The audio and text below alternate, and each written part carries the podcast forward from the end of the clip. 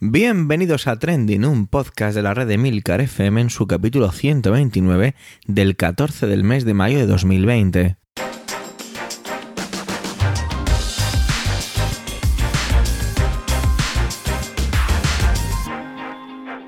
Trending es un podcast sobre lo que pasa, sobre lo que ocurre, sobre las noticias que pueblan las redes sociales. Todo ello con opinión y con ánimo siempre después de compartir. Por ello somos varias voces, aunque yo, Javier Soler, haga de presentador. Trending es tu podcast de noticias semanal. Adelante. Bueno, ¿en qué fase estáis? Ahora eso es casi algo con lo que sacar pecho, ¿no? Mirar por encima del hombro al que tienes al lado, ¿no? Mira a esos pobres que todavía están en la fase cero mientras estamos aquí nosotros en nuestra terracita tomando un vermú, ¿no? Bueno, un poquito de humor, ¿no? Para, para empezar un poquito el podcast de esta semana. Emilcar casi siempre que puede trata de, traer aquí temas internacionales. Demasiadas test de repente tenía esta, esta frase. En esta ocasión se va virtualmente, eso sí, a Rusia. Y nos cuenta cómo han cambiado los discursos eh, para con Europa, ¿no? Cómo al cambiar los vientos y los intereses, todo lo demás, pues puede que también cambie. Adelante, Emilcar.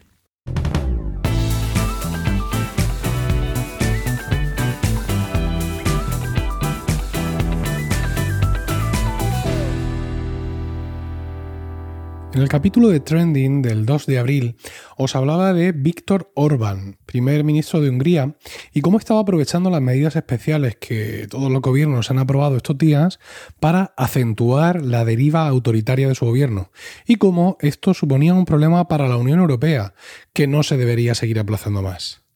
Son varios los, gobiernos que se están comportando como el de Hungría en estos días y también muchos que aprovechan para incrementar su propaganda contra sus enemigos internacionales.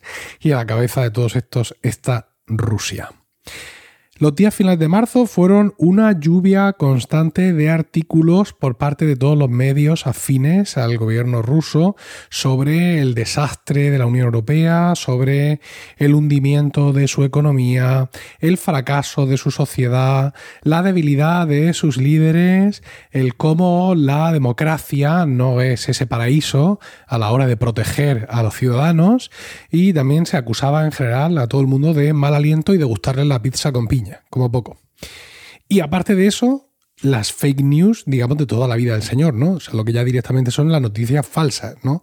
Como por ejemplo, indicar que detrás de todo esto eh, había una previsión de una campaña de vacunación forzosa que iba a incorporar nanochips dentro de la gente para poder controlarlos.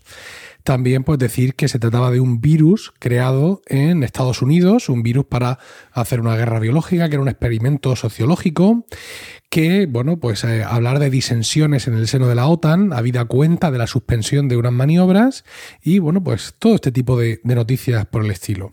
De hecho, eh, el Servicio de Acción Exterior de la Unión Europea que es un, organismo dedicado precisamente a, a, controlar este tipo de desinformación en medios internacionales, tuvo días de muchísimo trabajo, generando ingentes cantidades de informes para alertar acerca de la basura que todos estos medios estaban esparciendo por el mundo.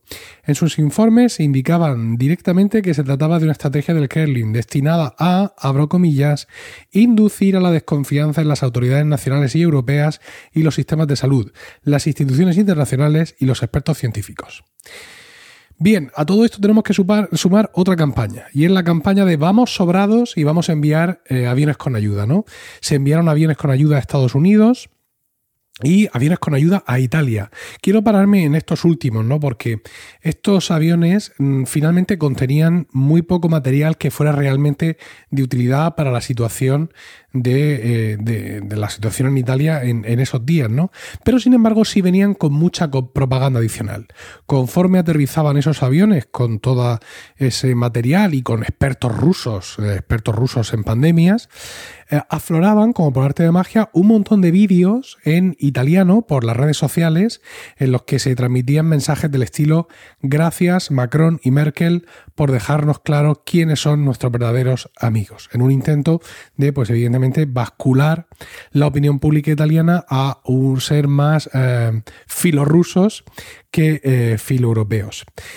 El caso es que, bueno, pues tan ocupado estaba Putin en hacer mella del árbol caído, que no se dio cuenta de que su propio árbol también se estaba derribando.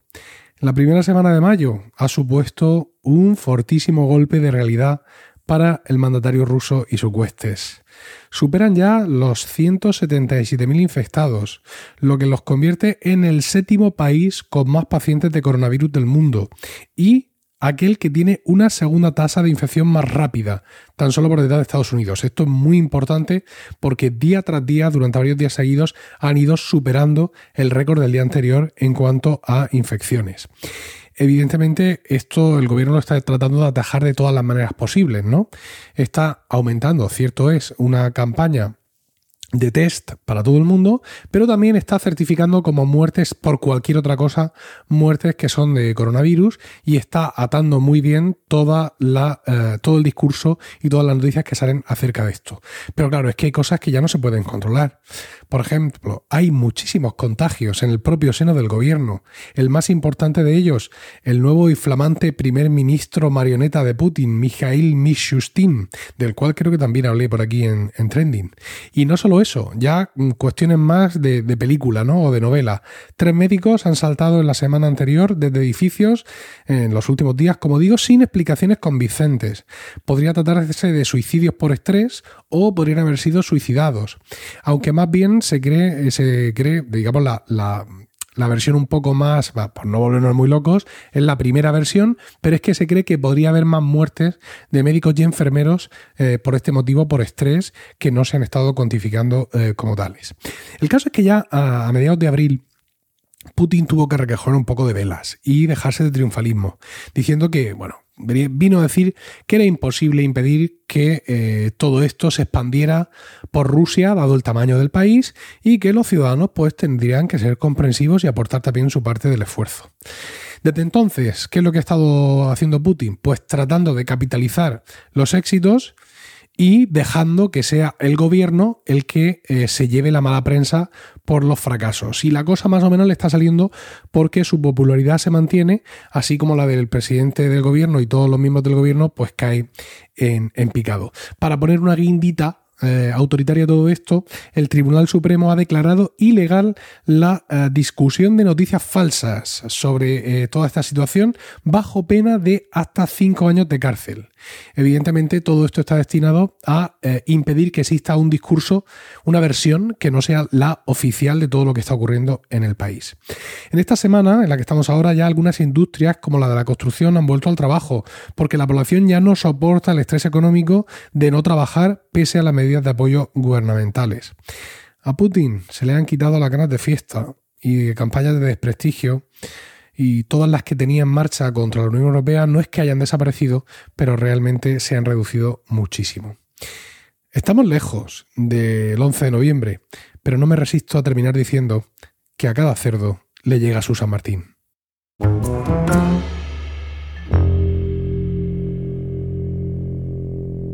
Antonio nos trae uno de los trending de los trending, ¿no? Y es, digamos que, volviendo a decir la misma palabra, un trending colateral.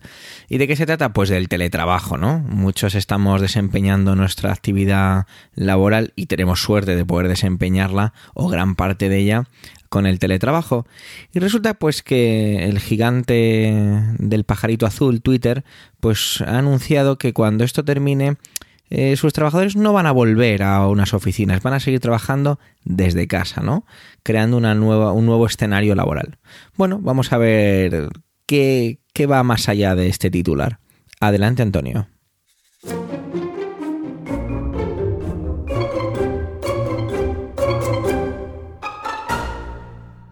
Saludos, soy Antonio Rentero del podcast Preestreno y esta semana en Trending no voy a hablaros ni de cine ni de series de televisión, os voy a hablar de teletrabajo. Yo llevo una temporada eh, haciendo una colaboración en la radio pública de aquí de la región de Murcia, en Onda Regional de Murcia, en la que estoy dando pequeñas, eh, pequeñas píldoras, eh, pequeños datos, pequeñas sugerencias y trucos para tener una adaptación sencilla al teletrabajo en casa. Y desde que empecé a hacerlo, un poco la, frase con la, que, con la que defiendo el hecho de estar hablando de esto, es que el teletrabajo ha llegado para quedarse. Sí que es cierto que a estas alturas, cuando hemos estado seis meses, perdón, seis meses, no, seis semanas encerrados en casa con la pandemia, ahora vengo yo a contaros lo que es el teletrabajo. Pero, pero es que, claro, eh, eh, eh, hemos tenido teletrabajo, pero creo que lo vamos a seguir teniendo. De hecho, mm, lo que trato de un poco defender es que la organización, la disciplina y un cierto feng shui, y ahora explico por qué, es o va a ser la clave de este teletrabajo que vamos a integrar en nuestras vidas a partir de ahora. Y el argumento para esto, porque podía hablaros de teletrabajo desde hace seis semanas, pero ¿por qué esta semana? Pues muy, muy concreto, por una noticia en la que se nos ha dado a conocer que Twitter va a permitir a prácticamente todos sus empleados trabajar desde casa para siempre. No durante una semana más, porque ya lo llevan haciendo durante estos tiempos de confinamiento. No, no, para siempre. O sea, insisto en lo que decía al principio, el, teletrabajo ha llegado para quedarse. La primera matización sería que desde, el propio, desde la propia empresa de Jack Dorsey, desde Twitter, eh, ya dicen que no va a ser todo el mundo, que va a ser la inmensa mayoría, porque evidentemente hay algunos puestos de trabajo que no se pueden hacer desde casa. Si tienes unas instalaciones, por pequeñas que sean, en las que hay unos servidores, por ejemplo, el que vigila eso esas instalaciones tiene que estar en una garita en la puerta. No se puede llevar la garita a su casa y desde su casa vigilar. Que sí, que hay cámaras. Que se puede hacer vigilancia remota, que puedes tener cámaras motorizadas y manejarlas desde casa. Y en lugar de estar en una cabina ahí estrecha, estar cómodamente en un sofá o en un sillón bien cómodo, con un televisor gigante en el que te has puesto múltiples pantallas, las cámaras que tienes que vigilar y estás con tu aire acondicionado en verano, tu calefacción en invierno, con los pies encima de la mesa, tomando un granizado de limón que te acabas de hacer porque te has levantado un momento la cocina, vale. El, trabajo de mantenimiento, de limpieza de unas instalaciones, está claro que eso hay que hacerlo en, el propio emplazamiento, pero hay infinidad de trabajos y sobre todo en muchos ámbitos, que, pueden ser los administrativos o los, relacionados con la informática, incluso con la producción de, la comunicación, trabajos eh, de redacción. En medios de prensa, un, redactor no necesariamente tiene que estar siempre en la redacción y parte del trabajo lo puedo hacer en remoto. Y sí que es verdad que no todas las empresas son Twitter, no todas las empresas son informáticas, no todas las empresas eh, tienen una herramienta productiva que se pueda adaptar al modo remoto. Pero también es verdad que hay muchas empresas en las que siendo esencial la presencialidad, hay determinadas tareas que sí se pueden hacer en remoto, con lo cual sí que podríamos tener el caso de que, por ejemplo, los viernes no hace falta que vengas a trabajar. Puedes quedarte en casa trabajando. O al revés, o los lunes. Tened en cuenta lo que podría suponer de cambio el que comenzara cada vez más a generalizarse esta modalidad de trabajo no presencial, y cuando digo no presencial es no presencial en el centro de trabajo, porque lo que estamos haciendo es diferir ese centro de trabajo a nuestra casa. Y ya digo, no todos somos Twitter y seguramente no todo el mundo en Twitter podrá emplear todas las horas de trabajo de todos los días en, su casa. Hay reuniones virtuales, a lo mejor hay una formación que no la puede recibir de manera eh, a través de videoconferencias, sino que debe ser presencial. Es posible que haya algunos de estos elementos que todavía permitan u obliguen a, seguir teniendo reuniones con presencialidad física y con desplazamiento. Pero mm, los desplazamientos, precisamente, la cantidad de horas que perdemos y que hacemos perder a otros por los atascos que nosotros mismos generamos, la cantidad de contaminación que evitaríamos, los gastos, porque aunque yo tenga coche de empresa y el combustible me lo pague la empresa, pero estamos incurriendo en un gasto que podría ser innecesario si yo ese desplazamiento me lo puedo ahorrar. Esto lo dice alguien que durante un par de décadas ha estado trabajando a diario en el mundo de la, de la justicia y sí que es cierto que hay muchas gestiones que si funcionara el expediente digital nos evitarían el acudir físicamente a una oficina judicial que hay ocasiones en las que algunas partes de las vistas judiciales se podrían hacer de manera telemática, ya digo, si no todas, algunas. Y esto también sería un tema con mucha controversia, porque la, inmediación y la presencialidad son esenciales en, el proceso judicial. Pero bueno, hay, peritos, hay testigos que, comparecen por videoconferencia. Eh, ya digo, quizás no todo el proceso, quizás no todas las gestiones, y desde luego, si tienes que ir a tomar posesión de un bien o de un inmueble, te tienes que desplazar físicamente al sitio. No, no, puedes tomar posesión de manera remota con un dron. Mandas el dron a ver si hay alguien en la, en la vivienda y otro dron cerrajero que cambie la cerradura de una vivienda que, tienes que reclamar para tu cliente, para el banco o para el propietario al que el inquilino no le paga. Hay muchos trabajos en los que esto no va a ser posible pero otros muchos en los que sí. Y aquí es donde llega, y no me quiero extender mucho más con esto, en lo que debemos cambiar, creo yo, nuestro chip. Eh, con esta noticia de Twitter que a mí me parece muy relevante y que seguro que en los próximos días, meses, semanas va a haber algunas otras empresas que quizá de manera no tan radical, pero sí de una manera parcial vayan a hacer algo parecido, de aumentar cada vez más la proporción de empleados que ¿para qué lo voy a tener sentado aquí delante de un ordenador, pudiendo estar él sentado delante de un ordenador Ojo, aquí introduzco dos matices. O bien en un hub, y ahora explico muy brevemente lo que es esto, o bien en su casa. Eh, eh, un hub sería un centro de, producción en que el desplazamiento no sería tan largo porque estaría más cerca de tu casa. Imaginemos en el caso de Madrid, mm, el Pozuelo de Alarcón. Tú vives en Pozuelo de Alarcón y tu empresa tiene un, edificio de oficinas, una torre en el Paseo de la Castellana.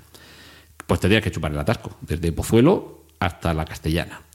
Vale, y si en Pozuelo tenemos una pequeña sucursal, que en lugar de necesitar los 8.000 metros cuadrados del edificio de la Castellana, nos bastará con 150 metros cuadrados, porque en Pozuelo y su zona circundante solo tenemos 20 empleados. Y si estos 20 empleados, en lugar de tener que desplazarse a Madrid, tienen un hub, una zona de productividad, una especie de, coworking, eh, que les permite ir caminando desde su casa, porque no tienen que coger ni siquiera el transporte público, no ya que estemos eliminando el uso de los automóviles particulares, que a lo mejor ni siquiera la bicicleta que puedes ir andando, porque la oficina la tienes a 20 minutos andando de tu casa en lugar de a una hora en coche más atasco. Pero luego, eh, esos hubs que pueden ser de la propia empresa, si tienen el suficiente tamaño, del propio grupo empresarial, porque un grupo empresarial puede tener distintas empresas y tener un hub que acoja a trabajadores de estas distintas empresas, o incluso un, hub como los espacios de coworking, que tú vas, trabajas allí, tienes tu espacio, tu ordenador, tu conexión, tu sala de juntas, tu sala de videoconferencias, tus servicios para recoger, tus servicios de mensajería para enviar y recoger paquetes, por ejemplo y que tampoco hace falta que vayas todos los días. Puedes tener un bono mensual que te da derecho a no sé cuántas horas, o si tienes que ir todos los días, o si es que solo lo vas a necesitar 10 horas a la semana o, 10 horas al mes, un bono por esas horas, ¿de acuerdo? Todo esto podría empezar a cambiar. Pero el matiz importante, y, y con esto voy a intentar no alargarme mucho porque tampoco quiero enrollarme demasiado, es la transformación para teletrabajar en casa. Estas semanas bueno, algunos como ya llevamos tiempo mm, teletrabajando, porque gran parte de nuestro trabajo consiste ahora, no ahora, sino desde, hace unos meses, consiste en esto, trabajar en casa o desde casa o donde queramos poner la oficina, dadme un punto de conexión a Internet y mover el mundo, pues dadme un sitio más o menos eh, calmado donde poder poner mi iPad, mi, MacBook y un, micrófono y, que pueda conectar el, cargador y con eso me basta. Pero en casa nos tenemos que saber organizar. Este espacio de trabajo, si ha llegado para quedarse, por eso aludí antes a organización, disciplina y feng shui, esta era la parte importante. La armonía del espacio de trabajo en casa, que sea un espacio en el que se nos respete, que tengamos eh, a nuestro alrededor la organización, los materiales, el, espacio adecuado, muebles, iluminación, el mobiliario, pero también mm, los cajones o, los bolígrafos que necesitemos, que hay una decoración que nos induzca a ser eh, productivos, pero también que estemos concentrados, con una buena iluminación, con una que tengamos calor en invierno y fresquito en verano. Sobre todo que no nos molesten, que sea un entorno que si tenemos que hacer una videoconferencia no tengamos que montar ahí el forillo detrás para que parezca que estamos con la biblioteca de Alejandría, sino bueno, que sea un entorno que, se pueda mostrar en la cámara en una videoconferencia. Digo que no nos molesten mm, ahora mismo porque eh, estamos conviviendo, bueno, hay quien está conviviendo con los niños en casa que no pueden ir al colegio. Esa circunstancia, en el momento en el que todo, toda la normalidad se recobre, mm, en fin, volveremos a, tener paz en casa durante eh, al menos eh, cuatro, cinco, seis horas al día. Pero es muy importante que quien esté en casa respete que cuando estamos en ese espacio de trabajo estamos trabajando y que ni ruidos ni molestias y que si la puerta está cerrada, la puerta no se abre. Un cartel de horario de trabajo, respetadlo, no llaméis. Eh, esto ya es que sería muy largo, no sé si incluso daría para, para su propio podcast para dar todos estos trucos, pero desde algo tan sencillo como un, cartel de no molesten y si es urgente lo que tienes que decir, envíame un WhatsApp. Te digo WhatsApp, que yo no lo utilizo, pero un correo electrónico, un Telegram o lo que queráis. Eh, creo que hay que mentalizarse de que, de que esto llega para quedarse y que a lo mejor tampoco tenemos que esperar que nos lo propongan en la oficina, que a lo mejor tenemos que ser nosotros proactivos y negociar con una condición laboral más favorable lo de, oiga jefe, ¿y si los viernes y los lunes yo trabajo desde casa? Porque hay esto, esto, esto y esto que realmente da igual donde lo haga mientras tenga un ordenador.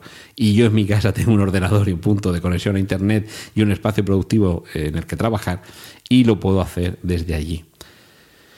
Esto sería desde luego mucho más largo, pero creo que está llegando el momento en el que esto nos tenemos que mentalizar de que está aquí y que más vale que seamos nosotros los que tomemos las riendas de este cambio a que nos lo impongan y nos digan, ahora vais a trabajar de casa, pues fenomenal, bueno, fenomenal, tampoco lo quiero vender como la panacea, tiene sus contras, tiene sus pros, pero tiene sus contras. Eh, exceso de horas, porque te puedes relajar en cuanto al ritmo, puedes hacer más pausas de las debidas y te das cuenta de que no llegas porque la productividad se te va yendo por el, por el desagüe. Mm, la tentación de que la nevera la tenemos allá a cuatro pasos. Y ay, qué rico estaba el gazpacho que preparamos anoche. Creo que sobró. Eh, media mañana, me voy a tomar un gazpachito. Y a la una, me voy a tomar un poco de aperitivo. Y sí, muy bien, muy cómodo. Gastas menos porque todo eso no lo estás consumiendo en el bar de la esquina. Lo siento por el del bar de la esquina, que también tiene derecho a hacer negocio el hombre. Pero tanto viaje a la nevera igual te va a pasar factura. Esto lo tenemos que eh, combinar también con hacer un poquito de ejercicio. Se acabó el sedentarismo, no, todo lo contrario.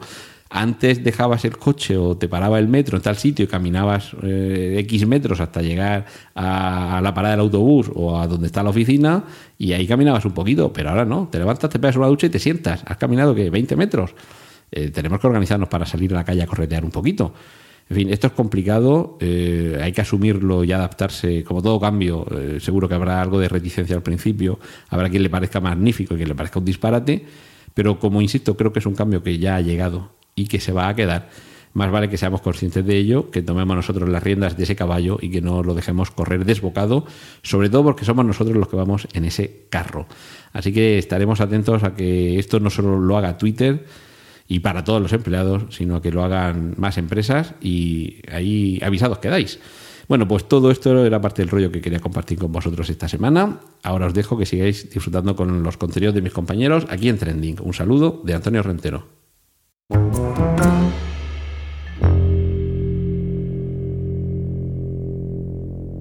Manuel nos acerca a los resultados de un experimento desde Finlandia, ¿no? No tenía ni idea de qué iba esto, así que he tenido que leer un poquito para poder saber y de hecho eh, incluso he tenido al final que terminar de, leerlo porque no me he enterado muy bien, ¿vale? Resulta que allá que allá hace dos años, allá por 2018, pues se selecciona al azar a 2.000 personas con el fin de darles una renta básica, ¿vale?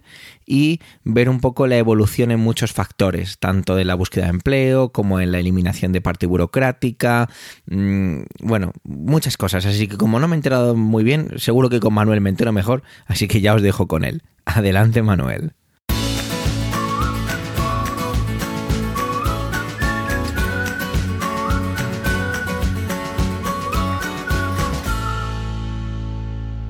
Hola oyentes, hola equipo trending. Bueno, pues mi tema esta semana es un tema mm, interesante, bueno, a mí al menos me parece que es un tema interesante y sobre todo es un tema que, eh, bueno, pues está en boca o, podría estar en boca de muchos en los próximos em, días, ¿no? Y es que, em, bueno, pues a, raíz de la COVID 2019, pues es, el gobierno está tomando una serie de medidas, ¿no? Y una de las que probablemente vaya a entrar eh, en breve en funcionamiento y que además fue un acuerdo de, gobierno eh, del pasado año 2019 que se pusieron cuando se pusieron de acuerdo el PSOE y también eh, Unidas Podemos, que es la idea de ese ingreso mínimo vital. El ingreso mínimo vital eh, consiste en, eh, bueno, pues eh, por los datos que se manejan en este momento, pues una ayuda que estaría, se fluctuaría en un arco entre los 462 euros, la ayuda más baja, y en torno a los 1.015 euros, la ayuda más alta digo, estos son datos aparecidos en los medios de comunicación, pero no es nada todavía dicho directamente desde el Ministerio eh, de la Seguridad eh, Social, Migraciones eh, e Inclusión. bueno, ¿de qué depende un poco el, arco este? Bueno, el, arco depende de cómo sea la familia en cuestión, ¿no? Es decir, pues la renta, el ingreso mínimo vital más mínimo de los que he dicho, esos 462 euros, serían para familias compuestas por dos adultos. Y a partir de ahí, bueno, pues supongo que se tipificará el resto de eh, posibles eh, familias, eh, integrantes de la unidad familiar, etcétera, etcétera, etcétera. ¿Vale? Bueno, pero bueno, esta medida, por supuesto, es una medida muy criticada, es una medida controvertida y además hay algo que, que, eh, que he escuchado, eh, que, o que podemos haber escuchado, que es la cuestión esta de si, si ah, se da dinero, pues ya no van a trabajar, ¿no? Ya la gente no va a trabajar, porque si tienes un dinero asegurado, bueno, eh, estas rentas básicas, o sea, no es la primera vez que se habla de esto, ni tampoco es la única, esto del ingreso mínimo vital no va o sea que esto ya está funcionando de alguna manera con otro tipo de rentas básicas que tienen pues el propio Estado, ayuntamientos, etcétera, etcétera, ¿no? De hecho, ahora en plena uh, COVID eh, hay un ayuntamiento que no sé si es de Andalucía, me parece que es de Vélez Málaga, que ha creado precisamente una renta básica eh, pues a la par de esta que de este ingreso mínimo vital. Bueno, pero no es este el tema del que yo os quiero hablar. El tema del que yo quiero hablar es de eh, algo parecido y se trata de una renta básica universal que puso en marcha el gobierno de Finlandia en el año 2017. era un experimento este experimento consistió en elegir al azar de manera, eh, bueno, pues eso, al azar, y no tenía carácter voluntario, eh, o sea que te tocaba el dinero y te tocaba. Eh, eligieron a 2.000 personas desempleadas en una franja de edad entre los 25 y los 58 años, y a todos estos les aplicaron, esos 2.000 afortunados, les aplicaron una renta básica universal de 560 euros libres de impuestos, libres de impuestos. Esta renta básica eh, se la han entregado durante dos años. El objetivo era eh, hacer un, estudio, ver cómo se comportaba esta población y a la vez seleccionaron también eh, pues todo un, grupo de control, ¿no? Es decir, seleccionaron individuos e individuos con las mismas características o similares características em, para poder contrastar, ¿no? Que, que se encontrasen también en una situación de búsqueda de, de, búsqueda de empleo o de desempleo. Bueno, el caso es que mm, em, se trata de poder contrastar. Los 2.000 de un lado más los 2.000 del otro y ver cómo cómo ha evolucionado la cosa al cabo de dos años. Los datos se hicieron, bueno, perdón, parte de los datos se hicieron públicos la semana pasada. Em, son parciales porque solo son datos relativos al primer año. Y bueno, pues con estos datos relativos al primer año, pues hay, hay cosas eh, que son interesantes. Eh, por ejemplo, em, una de las cosas que ha ocurrido es que los que no tenían esta renta básica han trabajado de media 0,5 días más eh, al año que el resto de eh, que, el, que el otro grupo, que los que sí que tenían la renta básica. Por tanto, el grado de empleabilidad o de búsqueda de empleo de un grupo y otro es muy, muy similar. Eh, por otro lado, eh, el grupo que mm, no recibía la renta básica ha percibido una media anual de 21 euros más, perdón, una media mensual, mensual de 21 euros más que eh, el resto. Tengamos en cuenta que estamos hablando de una renta básica de 560 eh, euros y tengamos en cuenta también que estamos hablando de un país como Finlandia, un país donde, como Finlandia donde el salario medio limpio ya de impuestos está en 2.400 euros, donde eh, los precios de los supermercados eh, o en los supermercados rondan, por lo que he podido comprobar, más o menos los precios de aquí, son ligeramente un poquito más, más altos. Eh, pero bueno, el acceso, por así decirlo, a, mm, la alimentación eh, es bastante similar al, caso de España. Sí que se disparan, por ejemplo, todo lo que es el consumo de, alcohol, por ejemplo, pues es una, auténtica barbaridad. En cuanto a la ropa y el calzado, mm, el calzado sí que se dispara, los precios de la ropa es más o menos igual, el precio de la vivienda es también un precio bastante alto. Eh, bueno, en general está la cosa eh, pues más o menos como aquí, más o menos como aquí. La diferencia es que estamos hablando pues, de ese eh, salario medio de 2.400 euros y que, claro, pues al igual que ocurre aquí, pues que no se puede vivir, eh, bueno, dependiendo de, qué familia, pues con 560 euros. Vale, em, ¿qué es lo que ha pasado? Mm, ¿O cuáles son? O sea, los resultados son súper parecidos, muy parecidos en cuanto a un grupo y otro. ¿Dónde estriba la diferencia?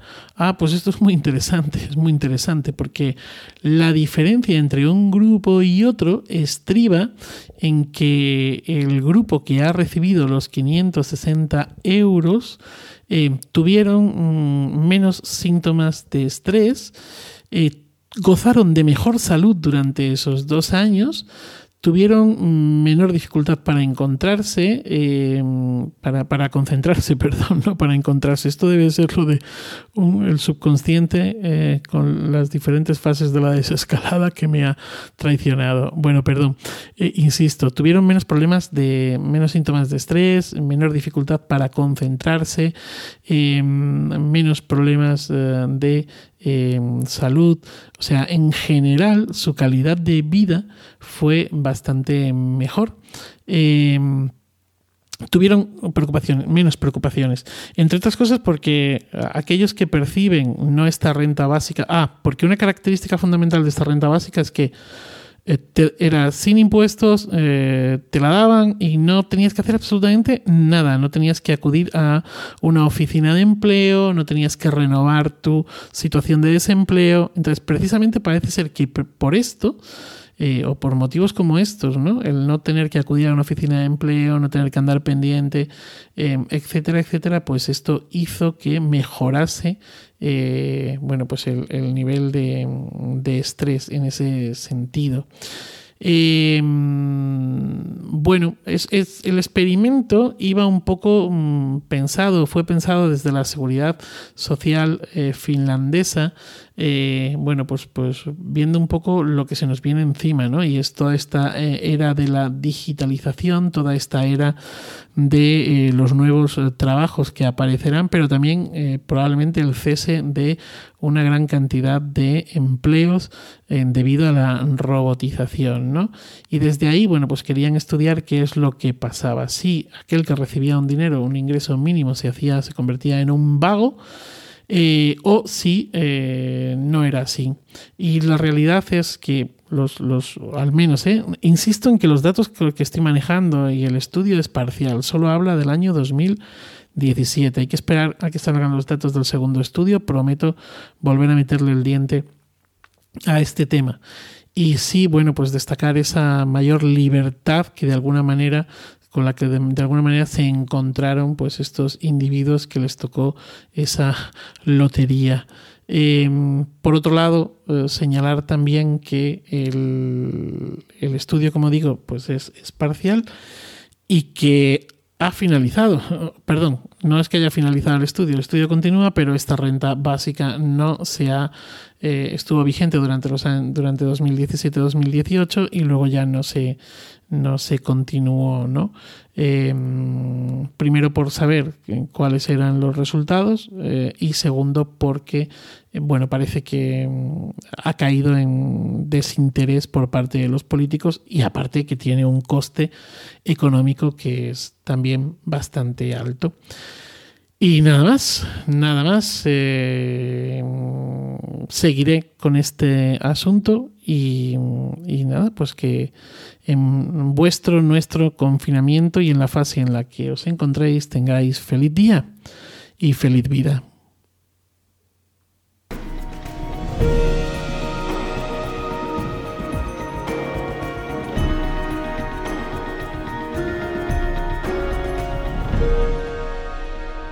La semana pasada rompí una lanza hablando un poco de las declaraciones del actor Antonio Resines sobre el dinero, ¿no? La manera en la que lo hacían. En aquella intervención pues hacía ilusión un poco a la torpeza o a la... y sobre todo a la no mala fe de sus declaraciones, ¿no? Pues hoy la verdad es que tengo muchas más preguntas que, conclusiones o que respuestas. Incluso eh, mantendré siempre el, el, no creo que se haga mala fe, pero hay algunas partes de este trending que que cuesta creerlo incluso un poco, ¿no? Están existiendo varias dimisiones en cuanto a cargos relacionados con la sanidad se refiere y hay uno que me ha llamado especialmente la atención, ¿vale? Se trata de la emisión de Francisco Merino López, que ha dejado su cargo como gerente del Hospital Universitario Virgen Macarena de Sevilla, según ha alegado por motivos personales. Pero bueno, cualquiera que al leer ciertos artículos podría entrever que quizá no sean tan familiares estos motivos para dejar su cargo. ¿Y por qué tengo más preguntas que respuestas? Bueno, pues para empezar, porque como estaba diciendo, depende de donde lo leas, ¿no? He leído em, la misma noticia o el mismo el mismo titular, ¿no?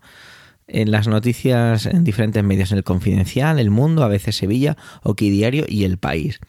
Y es de esas ocasiones, me ha pasado en otras en el pasado, en la que siendo el mismo tema, o siendo al final ciertos datos que son los mismos, se enfoca de manera realmente diferente. La verdad es que es bastante curioso. Os invito a que, bueno, es bastante que leer, ¿no? Son, son cinco, son cinco artículos, no, perdón, son seis periódicos, pero bueno, es de estas veces que te sorprendes un poco al ver que al final es lo mismo, pero bueno, con ciertos tintes, ¿no? Voy a intentar aportar datos y a ver si llegamos juntos a alguna conclusión, ¿no? ¿Vale? Bueno, el día 11 de marzo un facultativo del hospital dice presentar los síntomas del COVID-19, ¿no? Se le mandó a casa sin informar demasiado y, ya está. Y no se dice mucho más. Bueno, aquí yo tengo que esta, esta parte de la noticia, pues puedo decir que, bueno, pues sí, es cierto, es fácil es fácil decir qué mal se está haciendo, qué mal se ha hecho, no sé qué. Bueno, como vuelvo a decir, apelando un poco a la buena fe, quizá no éramos conscientes de, lo, de lo que se venía, ¿no? O de lo complicado o lo grande que era todo esto. Entonces, bueno, quizá fue un acto negligente, sí, pero bueno, se queda, eh, creo que, que no, pues eso, con mala fe. Pero es que de repente en este hospital empieza a pasar algo un poquito diferente al resto, ¿no? Y es la cantidad del personal del propio hospital en que se tiene que empezar a dar de baja porque está contrayendo el virus. ¿Y cómo es esto posible, no? Pues los datos que obtengo es, es que dicen que es con mucho el hospital de Andalucía bueno, perdón, tengo que matizar lo que acabo de decir, no. No es con mucho el hospital de Andalucía, no, es, con mucho el hospital de la zona alrededores de Sevilla que tiene más casos dentro de su personal que están contagiados o que son baja por el virus, ¿no? Eh, de hecho, había casos en los que hospitales más cercanos, más grandes, con más capacidad de personal, tenían menos casos de contagiados. Hasta ahora, el Virgen Macarena tiene 267 eh, personal, personas de, su personal, perdonar que no lo expresé adecuadamente, que están infectados con el virus. Cabe destacar que hasta el día de hoy Andalucía tiene 3.598 casos de personal sanitario contagiados. Es, según he estado leyendo también, de manera transversal, no dentro de esta propia noticia, que en la comunidad autónoma con más contagiados dentro de su personal. La, pregunta es un poco inevitable, ¿no? ¿Y cómo es posible que este hospital en concreto le esté pasando algo así, ¿no? Bueno, pues vamos a ir aportando más datos, ¿no? Resulta que desde la gerencia se prohibió el uso de mascarillas. Se prohibió, de hecho, bajo sanción el que se utilizaran mascarillas. Se mandaron circulares al respecto y se cuelgan carteles con la, con la justificación de no alarmar a la gente. Bueno, la verdad es que este dato me tiene totalmente desconcertado, ¿no? Quizá podría entender por el desconcierto que el primer día, digo el primer día que esto empezara a moverse, aunque tal y como está poco a poco saliendo a la luz, cada vez parece ser que más personal sanitario sabía o podía prever este, eh, lo que se venía, ¿vale? Vale, que estamos jugando capitán a posteriori, pero parecía que hay un sector, ¿no? Que lo, que lo estaba diciendo. Entonces, me parece un poco extraño, ¿no? Esa, ese, ímpetu por no usar mascarilla, ¿no? O sea, parece más una especie de, de capricho que una decisión puramente meditada. Pero bueno, vamos a ver, porque es que aún hay más, ¿eh? se guarda bajo llave material necesario para ese tipo de situaciones. He buscado qué significa esto de material y no lo he encontrado, no, no sé qué se refiere con el material. Sí que es cierto que cuando abren al finalmente este cuarto encuentran y dice 20 equipos, dice una cifra. No sé si se trata de mascarillas, de más material de protección, de respiradores, no lo sé, simplemente se cita eso, 20 equipos, ¿vale? Para eh, tema de poder luchar o más bien asistir con la pandemia, ¿no? Y aquí viene otra pregunta, ¿no? ¿Por qué guardar bajo llave esto? Bueno, pues investigando, leyendo también otros artículos relacionados, eh, resulta que parece ser que estaban existiendo robos, incluso se estaba diciendo que para poder sacar una, para poder coger una mascarilla o algo así, había incluso que presentar el DNI para eso. Bueno, un, un poco rocambolesco esto y cogido a veces incluso no sé, que parece que, con pinzas, ¿no? Con falsas, con falsas declaraciones y demás. Bueno, no sé. Un poco raro, ¿no? No encuentro demasiada explicación a todo esto. La verdad es que me parece que es más raro. Según iba leyendo los artículos, pese a que tenían enfoques diferentes, como decía al principio, eh, me encuentro con más perdido todavía que al principio. Eh, parece ser que al final el personal de enfermería se plantó en este hospital, Virgen Macarena de Sevilla, y se le, le, dijo a la dirección, a la gerencia, que o bien les daba material eh, de protección o que no atenderían en urgencias a menos que fueran casos graves. ¿no? Aquí, como es lógico, se produce un enfrentamiento eh, primero, pues eh, la gerencia les dice que si no atienden, les denunciarán por lo penal, por denegación de auxilio. Y los sanitarios contestan diciendo que, bueno, pues que van a llamar a la policía. Al final la dirección cede y es cuando abren el cuarto y digo eso que decía hace un momento de que encuentran material y 20 equipos para poder trabajar, ¿no? Al margen de la mala gestión que haya podido hacerse, eh, se marcha esta persona, vendrá otro, esperemos que, que, dirija mejor el hospital y que puedan trabajar seguros en ese entorno. Esta noticia da un poco para incluso teorías de la conspiración, ¿no? Estos días está empezando, o por lo menos en mi timeline de Twitter, estoy empezando a ver una proliferación de ciertas, no sé si fake news o movimientos que empiezan a ser un poco llamativos, ¿no? Entonces, cuando de hecho me encontré el, primer tweet de esa noticia, porque la saqué de Twitter, al principio incluso pensé que, podía tratarse de eso, ¿no? Por eso fui buscando diferentes medios para contrastar y encontrar más información. Eh, de verdad, me he leído los artículos porque empecé a preparar este training ayer desde mañana, desde la mañana, bastante temprano. Me lo leí varias veces todos los artículos, ¿no? Y, es que no sé, debe ser, tampoco, tampoco soy el más listo de mi portal, ¿eh? lo digo, pero, pero sigo sin encontrar las razones para este tipo de decisiones y hacer las cosas de esta forma. Pero bueno, con todo, y utilizo siempre esta fórmula de tres palabras de espero, deseo y confío, que, que, no, que no fuera mala fe, ¿no? O que, que hubiera una justificación detrás, ¿no? Es difícil de entenderla, pero oye, quizás si me la expliquen pueda llegar a entenderla. Ojalá esto pase de una vez, ¿no? Y que, y sobre todo que no se nos olvide todo lo que es necesario para afrontar algo así desde lo puramente sencillo, porque jamás me, me hubiera imaginado buscando en internet para comprar mascarillas. Nunca pensé que compraría algo así, ¿no? Es un ejemplo muy simple, muy sencillo, muy anecdótico de, de todo lo que está cambiando, de todo lo que nos ha hecho cambiar esta situación. Bueno, ojalá, ojalá no nos encontremos muchas más noticias de estas, o todo lo contrario, que nos encontremos muchas para depurar, limpiar el sistema y que dirijan los hospitales personas competentes, pero sin duda es una muy mala noticia el encontrarnos con, con algo así.